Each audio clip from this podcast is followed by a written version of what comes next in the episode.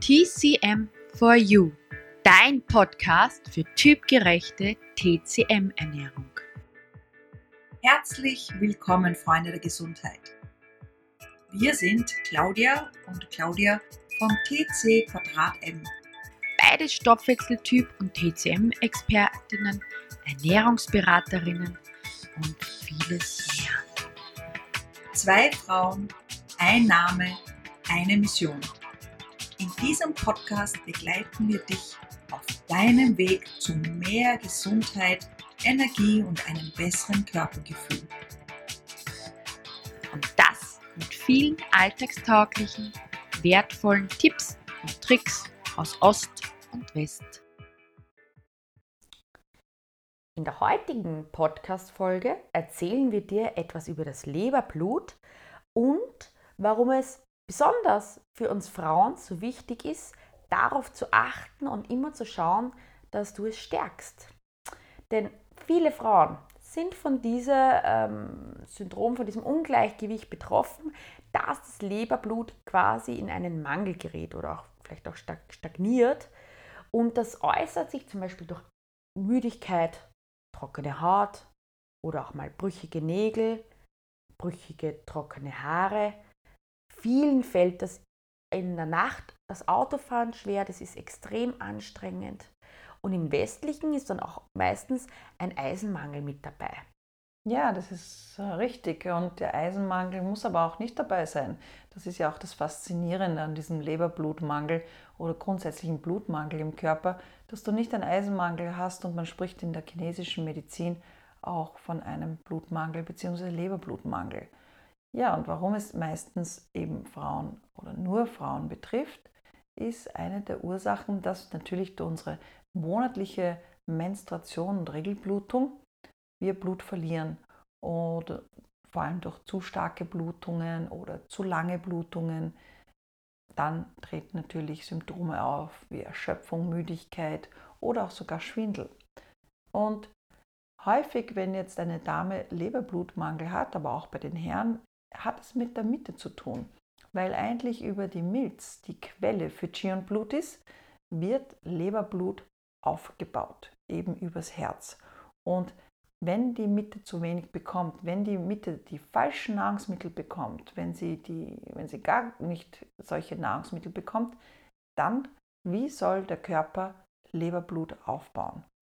Und das passiert vor allem, wenn man eben ja, vor allem bei Vegetariern muss man aufpassen oder bei vegan essenden Menschen, die, bei denen droht oft die Gefahr, dass sie ihr Leberblut so schwächen, dass sogar die Menstruation wegbleibt. Da muss man wirklich sehr auf seine Ernährung aufpassen und die richtigen Nahrungsmittel auswählen. Und die Funktion der Leber ist eigentlich auch Leberblut zu speichern und sie kontrolliert natürlich auch die frei fließende Menstruation. Und diese Aufgabe ist hier besonders wichtig. Was noch dazu kommt, ist, dass auch ein ruhiger Schlaf mit dem Leberblut zusammenhängt. Das heißt, wenn du gut ein- und durchschlafst, wenn du keine störenden Träume hast, dann ist auch dein Leberblut hier sehr stark. Genau, nur wie zeigt sich jetzt ganz genau so ein Blutmangel. Ein paar Sachen haben wir dir vorhin schon erzählt, wie Müdigkeit, ja, Erschöpfung, Antriebslosigkeit oder Schlafstörungen. Es können aber auch wirklich Konzentrationsprobleme dabei sein, schlechtes Sehen, Kreislaufprobleme. Viele von uns Frauen kennen diesen niedrigen Blutdruck, Menstruationsbeschwerden, ähm, aber auch zum Beispiel PMS. Ja, also nicht nur die ausbleibende Blutung, sondern auch ähm, PMS, schmerzhafte Blutungen, ja, zu starke oder zu lange Blutungen können auch den Leberblut schwächen und du kommst dann auch in einen Leberblutmangel. Dann auch innere Unruhe, diese Nervosität, fahrig ist man dann oft, man hat dünne Nerven. Ähm, Im Gesicht merkt man es oft, dass das Gesicht sehr blass ist, ja, ein bisschen fahl manchmal auch. Ähm, viele Frauen klagen auch über so Muskelkrämpfe oder kalte Finger, wie auch Taubheitsgefühle. Aber auch manche gibt es in der TCM, das ist immer ganz spannend und komplex, die aufgrund eines Le Leberblutmangels auch Hitzewallungen bekommen, weil ja das Blut eine Kühlfunktion im Körper hat. und hast du zu wenig Blut, kühlst du auch zu wenig deinen Körper. Ja? Das heißt, es kann auch dann die Hitze hochschießen. Und da gibt es aber auch noch ganz, ganz viel mehr. Und ein, wenn ein Blutmangel vorliegt, kann dadurch auch, wenn man den nicht äh, langfristig jetzt wieder ausgleicht und wieder das Blut gut aufbaut, kann man in einen Yin-Mangel rutschen. Das heißt, und ein Yin-Mangel dauert wirklich lange, um den wieder aufzubauen. Ja? Also beim Blutmangel spricht man vielleicht von ein paar Monaten. Und wenn dann aber wirklich man nicht darauf achtet und dann eben in diesen Yin-Mangel reinrutscht, dann ist es wirklich eine Aufbauarbeit von bis zu mehreren Jahren.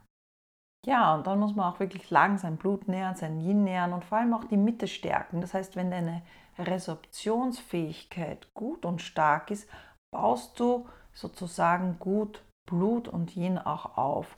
Das heißt, du nimmst bluttonisierende, blutnährende Nahrungsmittel, Yin-nährende Nahrungsmittel und bereitet sie yangig zu. Das bedeutet, du tust sie ja, kurz im Wok braten Kochen, aber auch ähm, mit Suppen, Eintöpfen, saftige Zubereitung.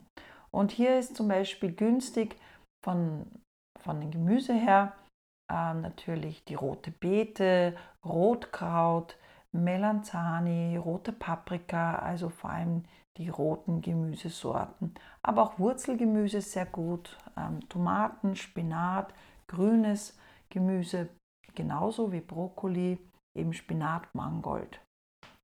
Und für den Getreidesorten ist sehr gut roter Reis, roter Quinoa, rote Linsen zu bevorzugen. Es gibt noch weitere natürlich wie Mais, aber am allerbesten eigentlich, und das sagen die Chinesen, tonisiert man Blut mit Blut. Und was hat Blut? Leber. Leber oder Blutwurst ist das beste Bluttonic, wenn du gern Leber isst. Es gibt auch Leute, die gern Leber essen. Und natürlich eine Bioleber. Aber da kannst du sehr schnell dein Blut wieder aufbauen, auch nach der Menstruation. Hm, genau. Aber auch ähm, rotes Fleisch hilft da dabei. Bei den Obstsorten sind es die roten Beeren, oh Wunder, Wunder. aber es sind aber auch die roten Datteln, ja, die Goji-Beere. Ähm, bei die roten, es sind aber auch Maulbeeren, finde ich sehr, sehr gut ähm, die Arona-Beere. Ja, Beere. genau, die Arona-Beere. Und ähm, auch von, es gibt ein paar Kräuter wie die Petersilie, mm. die ist wunderbar. Es hilft aber auch der Liebstöckel.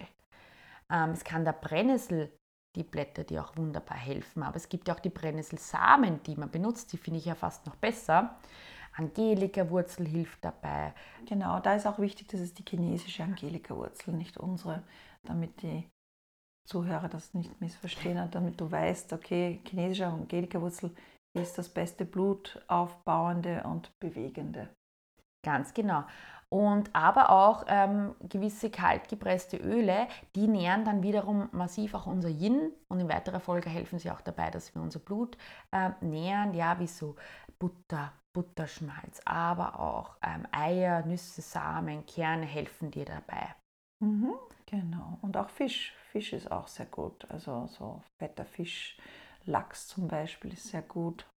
Auch für das Blut, auch für die Fließfähigkeit des Blutes ist ähm, Fisch ausgezeichnet. Genau, dann gibt es aber ein paar Sachen, wo man sagen, ui, da solltest einfach aufpassen und versuchen einfach so wenig wie möglich davon zu nehmen, weil die ähm, verletzen oder trocknen dein Blut. Ja? Also alles, was so dein Leberblut trocknet, also alles, was ähm, wie Reiswaffel, Knäckebrot, aber auch scharfe Gewürze trocknen das Blut. Ja, Kaffee. Leider Gottes, auch wenn ich ihn sehr liebe. Mhm. Mhm. Genau. Genau. Zu stark gegrillte Speisen, ja, also die können auch das trocknen. Überhaupt, wenn man da sagt, man, man brät alles ganz trocken an, überhaupt kein Fett rein und man ist eh schon vielleicht so ein trockener Typ, hat eh schon trockene Haut, da muss man wirklich aufpassen. Ja, pass bitte mit Ingwertee auf. Viele trinken Ingwertee, weil er halt immer propagiert wird. Aber wenn du nur Ingwertee ohne irgendwas dazu trinkst über lange Zeit in den großen Mengen, trocknest du aus und wirst zu hitzig. Ganz genau. Also wie du jetzt gerade ähm, gehört hast, ist es wirklich besonders als Frau ganz wichtig, dass du dein Leberblut nährst, dass du immer auch schaust, dass es im Fluss ist, in Bewegung, weil ich sage auch mal als Beispiel, äh, wenn du genug Leberblut hast und du hast irgendwo eine Blockade, so wie ein Staudamm, ja, oder der Biber, der dir quasi im Bach, ja, da eine Blockade reinmacht, dann kannst du viel produzieren, aber es kommt nicht wirklich was an. Ja, und das andere, wenn du zu wenig Leberblut hast, kannst du es dir vorstellen, so wie ein kleiner Fluss oder ein Bach, der anfängt zu, auszutrocknen, zu versiegen.